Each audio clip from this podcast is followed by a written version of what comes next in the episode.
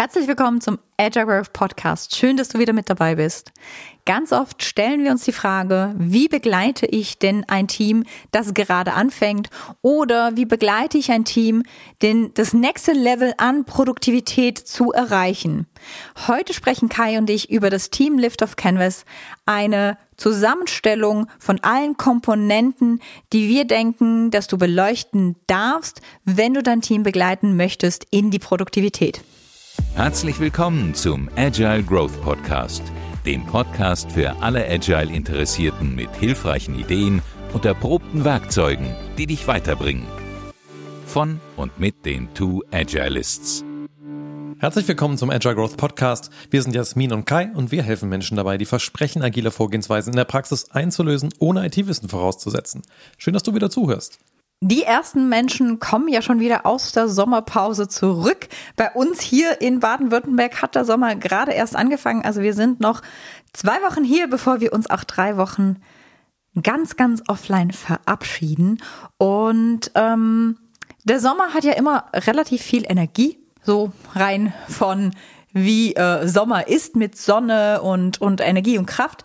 Und wir hatten jetzt im Juli auch einen wunder, wunderbaren Certified Scrum Master hier vor Ort. Drei Tage, eine super energievolle Gruppe. Und da kommen natürlich auch immer wieder ganz viele Fragen auf und gewisse Fragen, die häufen sich in Trainings. Also es gibt so gewisse Fragen, das sind eigentlich Dauerbrenner, die kommen irgendwie in jedem, jedem, jedem Training. Und unter anderem bei dieser ähm, sehr tollen Gruppe kam auch die Frage so, das eine ist, wie starte ich denn so ein agiles Team? Und das Zweite, was ganz, ganz häufig kam, war, an welchen Punkten würde ich denn feststellen, dass mein Team gut unterwegs ist? Und wenn ich feststelle, dass mein Team an gewissen Punkten nicht gut unterwegs ist, was mache ich denn dann? Auf die zweite Frage haben wir letztens auf LinkedIn ähm, eine Checkliste gedroppt. Genau, die Scrum-Checkliste. Und dann war ich erstmal, das, das war an einem Freitag, und dann war ich erstmal das Wochenende beschäftigt, weil wir irgendwie vorhatten, keine Automatisierung, keinen LinkedIn-Bot irgendwie da dran zu setzen, sondern das irgendwie selber zu tun. Weil wir dachten, da so die 30 Leute, die diese Checkliste wollen, kriegen wir auch noch gehandelt. dann waren es irgendwie 1900 Kommentare darunter oder sowas. Ich bin schon hier durchgedreht. Ähm, genau, aber äh, also wir freuen uns total. Vielleicht hast du die ja auch runtergeladen, ansonsten findest du die auch verlinkt in der letzten Podcast-Folge. Ähm, da waren wir ein bisschen überrollt und überrascht dafür und hatten einfach einen ganz, ganz schönen Kontakt mit ja, dem Agile Tribe äh, hier in Deutschland und äh, auch in die Schweiz, nach Österreich hinaus, Leute, die einfach gesagt haben, ich will auch wissen, wie agil ist eigentlich mein Team und dazu genau eine Checkliste benutzen, um da mal drauf zu schauen als eine Art von Reflexion und wie genau man darüber reflektiert. Wie gesagt, dazu am besten die letzte Podcast-Folge hören, also die hier vor der Folge, ähm, wie misst man äh, Agilität. Und es gab natürlich auch so zwei, drei Anregungen unter diesen Kommentaren, wie zum Beispiel eine Checkliste suggeriert, ja, wenn ich jetzt diese allen Punkte abgehakt habe, dann bin ich, bin ich vorbei. Also dann, dann bin ich auch durch mit diesem Agilen, dann sind wir super. Ähm, das soll es natürlich nicht sein. Also grundsätzlich haben wir den Namen Checkliste genommen, weil es diese alte Liste von Henrik Nieberg gibt, die super ist, aber ein bisschen angestaubt. Wir haben sie neu gemacht, deswegen heißt die immer noch Checkliste. Ähm, man kann natürlich jetzt auch sagen, es könnte Barometer oder was auch immer heißen. In diese philosophische Diskussion möchte ich gar nicht einsteigen, aber Nee, natürlich ist es nicht gedacht, also ich muss jetzt jeden Punkt abhaken. Manchmal kann es natürlich auch sein, dass es völlig legitim ist, gewisse Punkte gar nicht abzuhaken, wenn wir denn die Essenz agilen Arbeitens trotzdem haben. Und manchmal sind da Punkte drauf, wo ich merke, hey, da fehlt uns noch was als Team. Oder ich starte mit einem ganz neuen Team und ich sehe diese Checkliste im Sinn von, hey, das sind alles Punkte, die müssten wir irgendwie etablieren. Und ich weiß gar nicht, wo ich anfangen soll, das zu tun. Und wir haben auch schon mal eine Folge gemacht, ne, wie starte ich ein agiles Team oder wie starte ich ein Remote-Team. Und da sind wir auf Liftoff eingegangen von, ich glaube, Diana Larson und Esther Derby. Auf jeden Fall von Diana, ähm, was wir eine sehr gute Grundlage finden an Anregungen, um ein Team zu starten. Aber es ist nicht ganz so konkret. Und genau, die hat dieses Modell bestehend aus Kontext, Purpose und Alignment. Und das ist irgendwie, ja, also ich finde so, so drei Faktoren-Modelle irgendwie schön überschaubar und aber irgendwie braucht man ein bisschen was operativer, konkreteres, auch wenn in dem Buch coole Leitfragen drinstehen, die wir auch ganz gerne benutzen, hat mir so das Gefühl, hm, vielleicht könnte man daraus noch etwas anfassbareres machen und irgendwie seit ein paar Jahren sind ja so Canvases irgendwie im Trend, also wo man einfach auf einer DIN A4-Seite entsprechende Leitfragen hat, auch bestimmte Zonen hat, wo man das ausfüllen kann. Und daraus haben wir so eine Art Reflexionshilfe zum Start eines Teams entwickelt, die wir jetzt gerne ähm, dir mal erklären möchten, warum wir bestimmte Sachen darauf gepackt haben und wie wir das benutzen. Und wir haben dieses Canvas jetzt schon öfters benutzt, als wir Teams gestartet haben. Manchmal haben wir es nochmal angepasst auf die jeweilige Situation natürlich. Grundsätzlich ähm, befinden wir uns immer wieder in diesem Korridor von Kontext. Also in welchem Kontext sind wir unterwegs? Purpose, warum tun wir, was wir tun? Warum ist das, was wir tun, kein Hobby, sondern äh, Job und Beruf und bringt Kohle oder was auch immer es bringt am Ende? Und Alignment, wer, was, wie, wo muss in Alignment sein, damit wir tun können, was wir tun wollen. Und dieses Canvas, das wir dir gleich vorstellen, haben wir zum Beispiel in einem zweitägigen Kickoff-Workshop benutzt, wo wir in ein eher skaliertes um Umfeld gekommen sind mit drei Teams. Das heißt, jedes dieser, dieser Teams hat für sich alleine, aber auch zusammen dieses Canvas ausgefüllt. Wir haben immer wieder Übungen auch eingebaut, wo wir die Theorie verstanden haben und dann direkt im Canvas umgesetzt haben. Und so lebt dieses Canvas eigentlich. Das heißt also mal für dich nur ähm, einmal so auch zum Wissen, in einer Stunde wirst du das nicht ausgefüllt bekommen. Das könnte sein, dass du das für dich mal als Reflexionshilfe nimmst und in einer Stunde für dich ausfüllst. Aber wenn du es mit einem Team machst, dann ist das wirklich ein Teamworkshop. Entweder ähm, ist es länger oder mehrtägig oder du splitzt es auf oder du machst nur Teile davon. Und selbst wenn du mit einem Team schon unterwegs bist, kann es hilfreich sein. Und zwar, wo starten wir mit unserem Canvas? Ganz oft starten wir in der Mitte, nämlich mit dem Purpose. Der Vision, warum tun wir das, was wir tun? Und da erstmal rauszuarbeiten. Die allermeisten Teams, die wir irgendwie ansprechen, äh, was ist eigentlich eure, euer Produktziel? Was ist die Vision, die ihr gerade verfolgt? Die können das nicht einheitlich versprachlichen, was sie tun und wieso sie das tun, weil da keiner mal mit Liebe dieses Statement massiert hat, das Visionsstatement oder auch das Produktziel, was gerade verfolgt wird. In so den ganz schlimmsten Anführungsschlusszeichen Fällen kriegen wir als Vision sowas mit wie wir bauen technisch exzellente Software. Wo ich so denke, das ist ein gutes Statement für deine innere Qualität, aber technisch exzellente Software verkauft sich halt schlecht, so.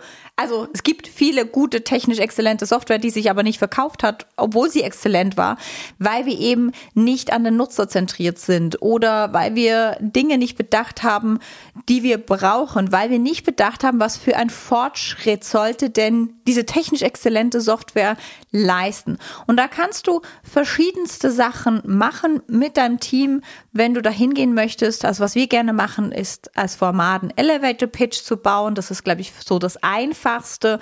Was man auch machen kann, ist eine Produktbox zu bauen, etc. Da gibt es ja ganz, ganz, ganz, ganz viele Dinge. Genau, in unserem Product Owner Trainings, da probieren wir die auch tatsächlich aus, drei, vier Formate und ja, ähm, so ein Elevator pitchen, die Grundidee ist einfach, der Vorstand steigt in deinen Fahrstuhl ein, du hast jetzt irgendwie 30 Sekunden Zeit, um zu erklären, was ist es und dafür kann man so ein kleines Statement bauen, was eben aus einer Zielgruppe und Bedürfnissen und Hauptfunktionalitäten und Abgrenzungsmerkmalen und so weiter besteht. Und wenn wir dann diese Vision haben, dann können wir in mehrere Richtungen weitergehen. Die Richtung, die sich für mich ganz oft sehr natürlich anfühlt, das kann sich aber ändern je nach Kontext, ist wirklich in die Richtung zu gehen von, und wer sind wir denn hier drin? Du könntest aber natürlich jetzt auch in die Richtung von Stakeholdern und Nutzer etc. gehen, aber ganz oft fühlt sich irgendwie für mich zuerst natürlicher an, sich mit dem inneren Kreis zu beschäftigen. Und da definieren wir mal raus, welche Rollen haben wir. Und welche Personen besetzen denn diese Rollen und was sind die Hauptverantwortungen dieser Rollen? Und es kann jetzt sein, dass du ein Scrum-Team hast, dann hast du vielleicht Developer, Scrum Master und Product Owner. Und es kann sein, dass jetzt rein von deinem Unternehmenskontext du da noch andere Rollen und Hauptverantwortungen drin hast. Und genau da spielt oft auch die Musik, dass man das gerade zieht. In unserem Kontext, was macht denn wie Sinn und wie definieren wir dann diese Rolle? Also zum Beispiel hatten wir ein Team, da hatten wir halt einen Lead-Architekt drin. Der Mensch heißt so auf Papier, der ähm, hat einen Bewertungsbogen für sein jährliches Appraisal-Dingens. Das ist auf Lead-Architekt irgendwie gemünzt. Und da hat sich schon die Frage gestellt, weil wir ja mit dem Scrum-Setup gestartet sind, wir diese Scrum-Rollen verstanden haben, hat er sich die berechtigte Frage gestellt, wie sieht denn jetzt meine Lead-Architect-Rolle und Verantwortung da drin aus? Mm, die Antwort, die wir da gefunden haben im Workshop ist, guck mal, du kannst es immer noch sein auf Papier und du bist total wichtig als Mensch, als Person mit deinem Wissen hier drin aber wir hätten gerne, dass du als Mentor fungierst und nicht als Hauptentscheidungsträger, was vorher war. Also was eher per Definition Lead Architekt ist, äh, ne? ich bin Entscheidungsträger, ähm, wo die anderen gesagt haben, nee, uns ist trotzdem wichtig, dass du in Verbindung bleibst mit dem Rest des Unternehmens, dass du weißt, was losgeht, dass du auch irgendwie darauf achtest, dass sich die verschiedenen Systeme zusammenstöpseln lassen, weil wir uns dann nicht ständig darum kümmern müssen, sondern du uns sagst, wann wir uns darum kümmern müssen. Aber du solltest bitte hier drin als Mentor fungieren. Und dann konnten wir das ausdifferenzieren. Ne? In welcher Verantwortlichkeit bin ich denn da drin? Also dieses Statement aus dem Scrum Guide. Ne? Scrum kennt nur drei Rollen oder jetzt Verantwortlichkeiten und es gibt auch keine Unterverantwortlichkeiten da drin ja, ne, das ist äh, von der Theorie her so angedacht, aber die Realität sieht eben nochmal anders aus. Und hier geht es darum, dieses Delta zu bearbeiten, es erstmal zu erfassen, ohne es vielleicht zu ändern, es erstmal sichtbar zu machen und sich dann daran zu wagen und diese Verantwortlichkeit im Laufe der Zeit zu optimieren, sodass es einfach weniger Reibungen gibt. Und wenn wir die Rollen klar haben in diesem Team und die Verantwortlichkeiten und auch die Personen und ihr werdet vielleicht lachen, vielleicht nicht lachen. Ähm, es ist bei mir auch ein weinendes Lachen. Also es kommt auch öfters vor, dass wir uns unklar sind, wie viele Personen denn in einem Team sind. Es ist auch schon vorgekommen, dass wir einen Kickoff-Workshop hatten. Dieses, dieser Teil des Canvas bearbeitet haben und in diesem Workshop festgestellt haben, dass uns zwei Personen fehlen, die eigentlich Teil dieses Teams sind. Und dann ist es toll, dass wir das da gemerkt haben. Dann können wir, glaube ich, den Workshop einmal pausieren, einmal gucken, wie kriegen wir diese Personen auch mit dazu, weil gerade ganz viel Wesentliches passiert. Also manchmal ist das auch ganz wichtig, dass wir mal drüber reden, wer sind wir und wie viele. Ähm, und wenn wir das bearbeitet haben, wenn wir wissen, wer hier da, dabei ist, dann gehen wir gerne zum nächsten Punkt, nämlich zum Team Agreement. Wie wollen wir hier miteinander sein? Da haben wir auch noch mal eine explizite Folge äh, dazu gemacht. Genau, die bringt das nochmal auf den Punkt, diese Frage, wie wollen wir miteinander sein? Und wir haben auch einen Scrum Alliance Artikel darüber geschrieben, den verlinken wir ja auch nochmal unter dieser Folge. Also wenn du da reingucken willst, es ist so ein bisschen eine esoterische Frage, finde ich, die aber ganz viel macht mit einem, nämlich diesen sozialen Kontext stärker zu definieren in Bezug auf die Attribute und Charakteristika, die beschreiben, wie die lokale Kultur ist. Und klar, da können natürlich so Sachen rein wie kein Stinkekäse im Kühlschrank oder so über drei Wochen. Ähm, aber da können natürlich auch Dinge drauf sein wie, mh, mm, wir versuchen pünktlich zu sein. Oder ähm, wir wollen einander ausreden lassen. Oder wir trauen uns tendenziell lieber mal mehr Fehler zu machen, um schneller zu lernen und leben damit, dass das dann auch heißt, dass wir regelmäßig miteinander aufräumen müssen. Also was auch immer so die, die Kultur ist, die dieses Team da ganz konkret beschreiben will und muss, das hilft dann dabei, sich später selbst daran zu erinnern und es hilft ja auch dabei als Agile Coach oder Scrum Master, die Leute daran zu erinnern, wie sie ja miteinander sein wollten, wenn sie mal anders sind. Denn klar, gerade wenn Druck drauf ist oder so, wenn ein Konflikt irgendwie sich vergrößert, dann darauf wieder Rückbezug zu nehmen und sich an die eigenen Spielregeln zu erinnern oder sie eventuell auch anzupassen, wenn sie nicht mehr stimmig sind, ist damit so ein konstanter Prozess, der diesen sozialen Raum des Miteinanders einfach explizit beschreibt, statt ihn implizit zu haben. Und da können wirklich auch tiefe Sachen, die wir da ausdefinieren, drauf sein, wie wie wollen wir einander Feedback geben? Wie konkret? Also da sollte nicht sowas drauf sein wie wir geben einander Feedback, sondern wie konkret werden wir einander Feedback geben? Was fühlt sich für uns gerade jetzt in dem Moment stimmig an? Und es darf sich ja ändern. Aber jetzt gerade. Ähm, in unserer Podcast-Folge hast du auch wirklich einen Moderationsleitfaden, wie du das tun kannst. Meine Empfehlung an der Stelle ist, mach das als expliziter eigener Block. Ne? Vorher eine Pause, nachher eine Pause, damit du da auch wirklich die Tiefe hinbekommst, die so ein Team Agreement braucht, damit es wirkungsvoll ist. Ja, darf ein bisschen drin rumwühlen, auch ein bisschen hinterfragen und einen echten Konsens herstellen an der Stelle. Ähm, genau. Mehr dazu, wir verlinken die Folge auch nochmal hier drunter.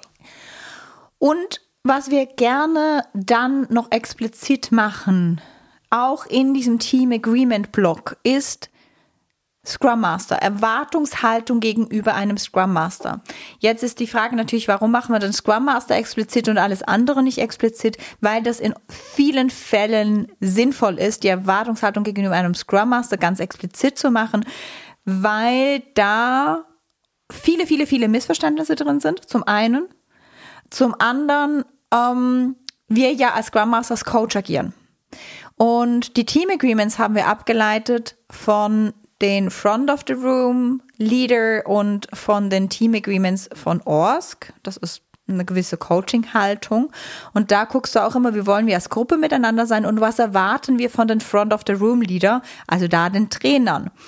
Das heißt, hier ist, was erwarten wir von dem Scrum Master als Rahmengeber und als Zeremonienmeister und als Organisationsentwickler da drin. Ähm, und da darfst du, wenn du jetzt Scrum Master oder Agile Coach bist, natürlich auch reingeben, was kann ich euch geben und wie sehe ich meine Rolle. Und die anderen dürfen aber auch so ein bisschen Sparingspartner sein, wie sehen wir deine Rolle. Also das kannst du aus Workshop-Style, Brainstorming machen. Du könntest aber auch zum Beispiel das Build Your Own Scrum Master Pattern nehmen. Das findest du bei Plans for Retrospectives. Und da mal gucken, ne, wie sieht denn bei uns ein Scrum Master aus? Genau, also da geht es um gegenseitige Erwartungsklärung und die Frage, bin ich bereit, das dann auch zu geben und ähm, ja, das für mich zu reflektieren und um darin klar zu sein. Manche Teams mögen es zum Beispiel lieber ein bisschen ähm, provokanter, sage ich mal, konfrontiert zu werden mit den Dingen, die man so sieht. Andere Teams sagen, ja, ähm, nee, lass mal gucken, dass wir uns irgendwie eher selber entdecken, ja, dass du irgendwie einen Spiegel vorhältst, aber wenn du dazu sehr in der Wunde rumbohrst, ist vielleicht auch nicht so toll. Und das sind die Geschmäcker durchaus unterschiedlich, die kann man einsammeln und die kann man da verschriftlichen und miteinander eine Einigung herstellen. Und wenn wir jetzt wissen, was unsere Vision ist, wir wissen, wie viele Personen hier sind, in welcher Verantwortung sind die unterwegs. Wir wissen, wie wir miteinander umgehen wollen und wir wissen, welche Rolle und Verantwortung der Scrum Master in dem Ganzen trägt, dann ist es meistens ganz gut, den Schwenk nochmal zu richten auf Alignment, nämlich die Vision zu unterlegen mit Return on Invest. Also wirklich, wie messen wir unseren Erfolg? Woran sehen wir, dass wir dieser Vision ein Stück näher gekommen sind? Was ist unsere Daseinsberechtigung hier? Das war auch so eine Kritik an der Scrum-Checkliste, so nach dem Motto, hey, wenn du da alles abgecheckt hast auf der Liste, dann hat man das Ziel erreicht. Nee, das Ziel ist ja nie Scrum zu machen oder agil zu arbeiten, sondern das Ziel ist immer, dass man dahinter ein geschäftliches Ziel erreicht oder auch ein soziales oder gesellschaftliches Ziel, warum auch immer du als Team zusammenarbeitest. Und da ist die Frage, ja, was sind die Messgrößen dafür, um festzustellen, haben wir dieses Ziel eigentlich hingekriegt und wie ist vielleicht auch der Rückfluss und die Verzahnung ins Geschäftsmodell des Unternehmens, wie trägt das konkrete Produkt bei? Und Warum machen wir das gerne an der Stelle? Weil das oft härtere Diskussionen sind, weil wir dafür als Team vielleicht schon mehr Vertrauen und Tiefe erreicht haben dürfen, als wir das ganz am Anfang haben. Weil das kann, können auch schmerzhafte Diskussionen sein. Da kann man teilweise auch mit Unternehmenshistorie aufräumen müssen. Mit, wir haben jetzt fünf Projekte gemacht, die haben wir in Sand gesetzt. Oder wir haben fünf Projekte gemacht, haben wir gar nichts gemessen und irgendwann wurden sie einfach aufgekündigt. Das tut weh. Und ähm, im Coaching redet man ja auch so von Geisterstimmen. Da kommen auch ganz oft, ne, also wenn wir über Knete reden, und das kennst du vielleicht aus deinem privaten Umfeld auch oder aus deinem familiären Umfeld, also da, wo es um Geld geht, geht es meistens um heiß zu und her. Da geht's wirklich um die Sache, weil das berührt Punkte in uns, das macht Dinge messbar, das fühlt sich oft unangenehm an. Und dann kann es da auch zu Konflikten kommen. Und auch wenn wir gerade sagen, ne, wie machen wir uns denn messbar, das kann Angst hervorrufen. Deswegen mache ich das gerne an einem Punkt, wo wir schon Vertrauen geschafft haben miteinander. Du kannst das natürlich anders machen, wenn du möchtest. Du könntest das direkt nach der Vision machen, weil es eigentlich sinnlogisch auch ist. Ähm, unsere Erfahrung ist, direkt nach der Vision kriegst du oft dann sehr lahme KPIs raus. Es gibt noch ein anderes Problem, was in dem Quadranten öfter mal diskutiert wird, und das ist auch so die Frage des Beitrags zum Wertstrom. Also wie weit bist du eigentlich weg von der Wertschöpfung für die eigentlichen Anwender und Kunden, gerade wenn du so ein Team bist, was irgendwo unter der Haube irgendwie drei Zahnräder irgendwie zuliefert, damit die anderen Teams irgendwas machen können, ist ja schon die Frage, wie hängt das mit dem Unternehmenswert zusammen oder ne, Agile Fluency Modell irgendwie so ähm, Optimierung in Bezug auf nicht nur halt den eigenen Kontext, sondern den umfassenderen, etwas globaler betrachteten innerhalb der Unternehmung, den man da betrachten könnte. Aber dann sind wir schon auch ganz, ganz tief im Kaninchenbau von, wieso gibt's uns hier als Team eigentlich so und wieso sind wir genauso geschnitten, wie wir das gerade sind und sind wir ein Komponenten oder ein Feature-Team und ja, wenn dann noch eine Wortley Map draufschmeißen kann. Also da kann man beliebig tief dann nochmal reingehen und schauen, wie ist das eigentlich verdrahtet mit der Wertschöpfung, die dann schlussendlich irgendwann den Endkunden erreicht. Und all das kann Sinn machen in deinem Kontext und all das kann keinen Sinn machen in deinem Kontext. Aber was du zum Beispiel wirklich machen könntest, wäre so eine kleine Value Stream Map, also eine kleine Wertstromanalyse. Wie sind wir mit dem Wertstrom des Unternehmens verbündelt? Weil diese Wertstromanalyse könnte dir Aufschlüsse geben in, wer sind unsere Stakeholder? Und wir erleben ganz, ganz viele Teams, die keine klare Definition ihrer Stakeholder, Kunden und Nutzer hat. Und es gibt da verschiedene Gruppen. Also es gibt Leute, die haben Interesse an uns und unserem Produkt aus unterschiedlichsten Gründen, weil sie zum Beispiel unsere direkten Vorgesetzten sind, Stakeholder, weil sie unser Produkt nutzen, Nutzer, ähm, weil sie ein anderes Team sind, das unser Produkt konsumiert oder weil sie ein anderes Team sind, der das unter die in unsere Produkte reinliefern. Und das einmal klar zu kriegen, was gibt's denn hier alles in unserem Umfeld? Und da kannst du mit verschiedensten Dingen arbeiten. Wir machen ganz gerne zum Beispiel eine Lego-Aufstellung von der ganzen Landschaft mal. Ähm, wenn du es auf Miro machst, kann, also ne, dann kann es eine andere Aufstellung sein. Du kannst es. Genau, muss nicht Serious Play sein, kannst auch Silly Play machen. ähm, aber genau. Einfach damit man das mal klar kriegt. Und in unserer Erfahrung kann das ein Ding sein, das kann explodieren. Ne? Das kann, wenn du das in alle Detailtiefe irgendwie ausdefinieren möchtest, auch drei Tage dauern. Das ist nicht der Ansatz davon. Auch da good enough for now. Guck, wann du, wann, wann es einfach gut genug ist. Du kannst, wenn du zum Beispiel Nutzer definierst, dann auch mit Personas arbeiten etc. Das macht alles Sinn. Also guck, was du in deinem Workshop Design da reinbringen willst und kannst. Also es kann einfach eine Aufstellung sein, dann wird das so Bauchgefühl eineinhalb Stunden dauern. Wenn du da jetzt noch Lego reinbaust, wenn du da Personas reinbaust und etc. reinbaust, dann kannst du damit auch einen ganzen Tag füllen. Also je nachdem, was dein Team, dein Kontext gerade braucht und wo dein Team mit deinem Kontext gerade steht. Genau, wenn du da im Workshop-Design dran bist, ähm, vielleicht eine 4C-Map mal generieren, äh, wenn dir das nichts sagt, in unserem ersten Buch Scrum Trainings findest du da mehr zu, zu didaktischen Konzepten und wie man Workshops strukturieren kann. Denn etwas, was da drin steht, brauchst du auch für einen weiteren Quadranten hier. Zumindest hilft das da extrem gut, nämlich mal die Frage zu stellen, in Bezug auf, wann sind wir eigentlich fertig? Also der Klassiker aus einer Scrum-Perspektive, Definition of Done. In unserem Buch haben wir da auch ein Workshop-Konzept für beschrieben, was genau für diesen Quadranten abzielt. Nämlich, äh, genau, wie kannst du dieses Team dahin moderieren, dass man einfach mal in einem Brainstorming abkippt, was sind eigentlich alles Fertigstellungskriterien und die dann zu einem guten Konsens führen. Denn die meisten Teams, wenn wir ehrlich sind, nehmen sich da viel zu viel vor, was sie angeblich alles tun wollen, um eine geile Qualität sicherzustellen und liefern dann in der Realität doch deutlich weniger als das. Ist vielleicht auch menschlich, ne, dass man immer groß träumt und dann irgendwie, dass sich so abreibt an der Realität, aber das kann man auch abbilden entsprechend. Zum Beispiel hier in einer strukturierten Variante in dieser Definition of Done und ähm, dazu haben wir auch schon mal eine Podcast-Folge gemacht, Definition of Done. Also du siehst, dieses Canvas beinhaltet ganz, ganz, ganz viele Konzepte und das könnte locker eine Woche füllen an Arbeit mit einem Team. Das kann natürlich nicht unbedingt sinnvoll sein, jetzt eine Woche lang so zu füllen. Wenn du aber ähm, in einem äh, mit, mit einem Team startest und das vor Ort hast, dann kann das auch sinnvoll sein, da wirklich Zeit rein zu investieren. Ähm, oder es kann sinnvoll sein, das nach und nach zu machen. Wenn du mit dem Team schon unterwegs bist, kann es sinnvoll sein, dass das eine oder andere nachziehst und sich vielleicht ein paar Retrospektiven beschäftigt. Also es sind viele Konzepte drin und vielleicht hast du das eine oder andere einfach schon, weil es schon da ist. So, dann gibt's die Ecke Stärken und Ressourcen. Da geht's drum, ja, die Menschen, die jetzt hier zusammenkommen, was sind eigentlich Dinge, die die hier einbringen, die besonders wertvoll sind, die auch besonders viel Spaß machen, die beherrscht werden, die anfassbar zu machen. Das kannst du natürlich irgendwie Free Flow machen.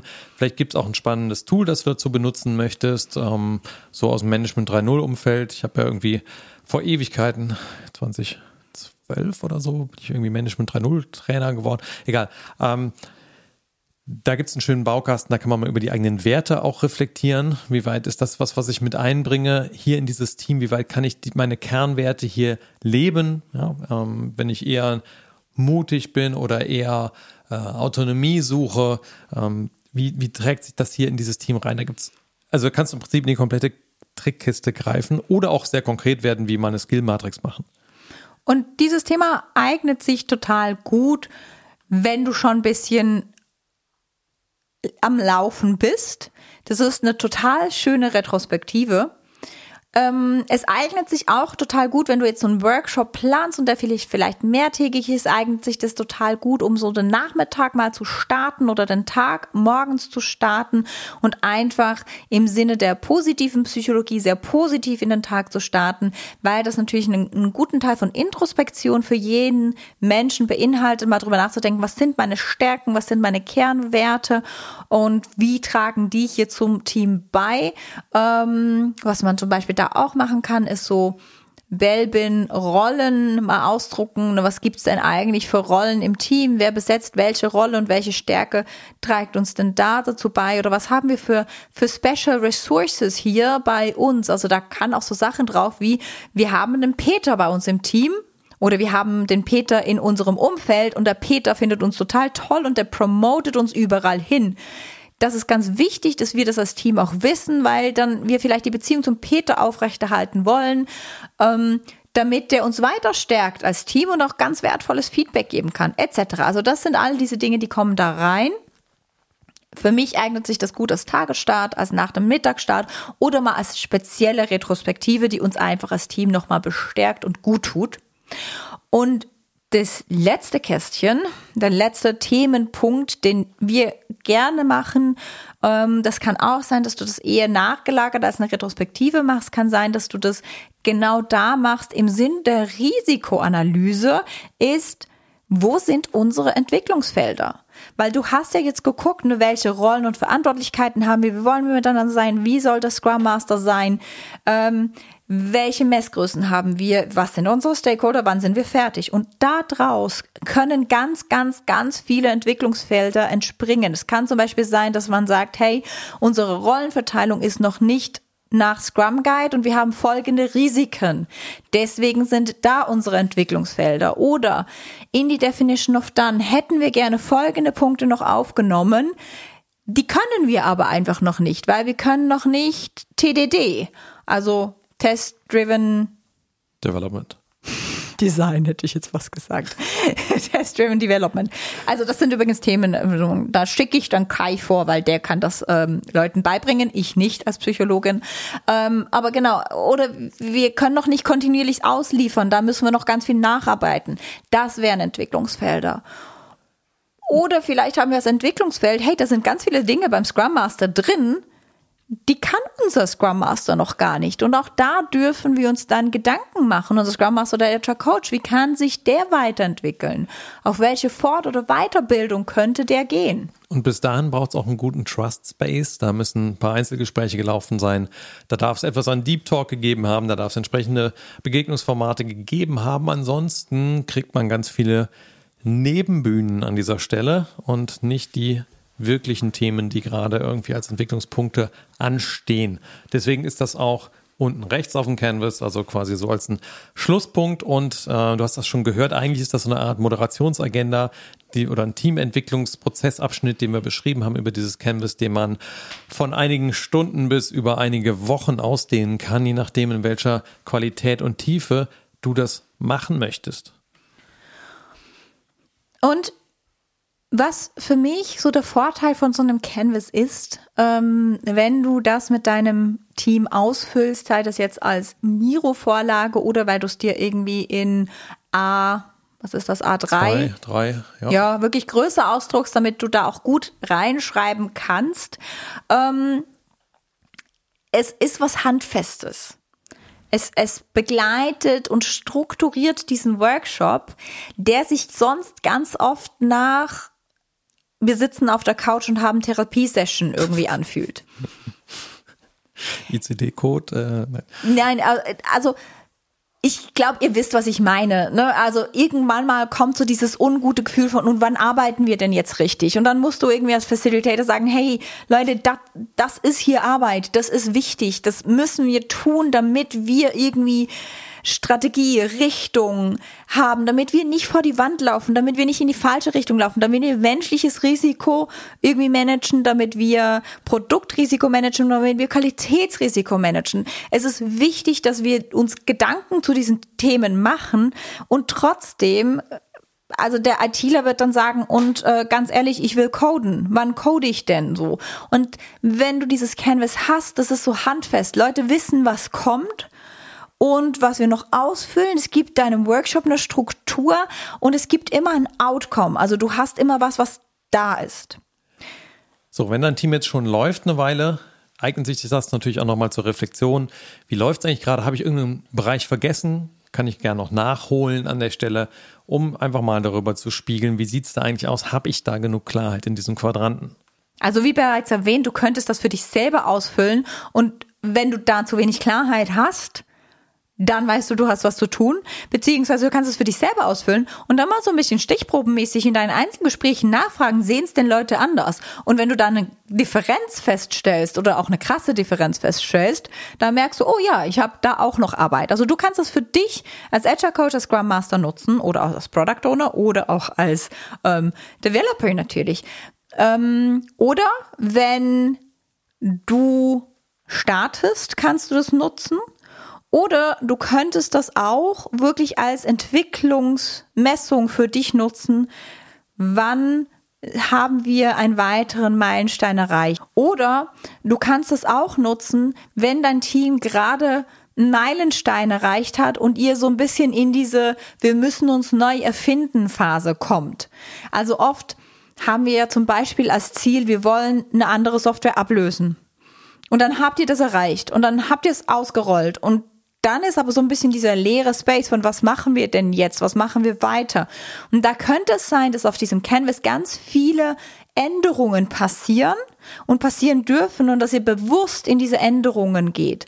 Also wir haben ja immer wieder sowohl im Privatleben wie auch im beruflichen Leben Veränderungen, die stattfinden. Das können personelle Veränderungen sein.